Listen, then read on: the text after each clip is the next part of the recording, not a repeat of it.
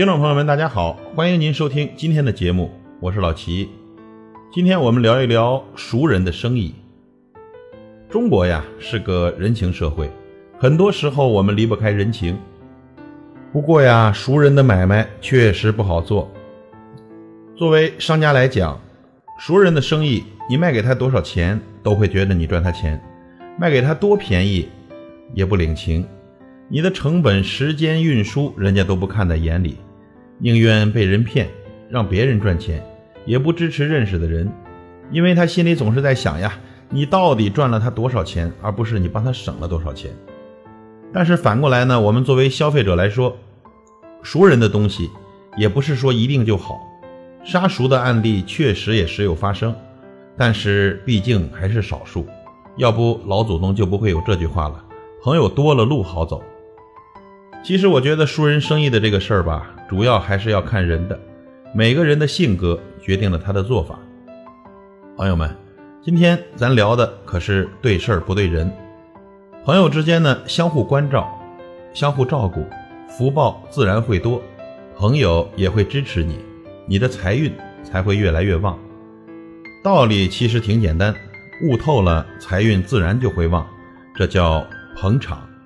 还有人说呢。做了销售之后，你会发现最先相信你的是陌生人，最不敢在你那里买东西的是所谓的朋友，最先屏蔽你的有可能是兄弟或者闺蜜，最先删除你的是酒肉朋友，最先瞧不起你的是朋友和亲人。但当某天你发达了，每当聚会你花钱请大家吃饭玩乐的时候，你会发现，除了那些相信你的陌生人不在，其他的人呐都在。是不是感觉啪啪打脸了呢？朋友，人活一世，咱不能光看钱吧？你开心或者难过的时候，最起码还能有几个朋友陪你一起撸个串喝点酒，吹吹牛，侃侃大山吧。其实人生在世呢，糊涂点挺好。朋友间的相处之道就是随心随缘，不能说的话咱不说，伤人；读不懂的人咱不读，伤心。做事啊，更不能太较真儿，给自己留点余地。朋友们，只要是商人，他就得努力的生存。同样的商品，同样的价格，我选择支持朋友。最后再说一句，您一定要善待那些愿意相信你的陌生人，更要善待那些知道你在做什么，还一直在默默的支持你的朋友。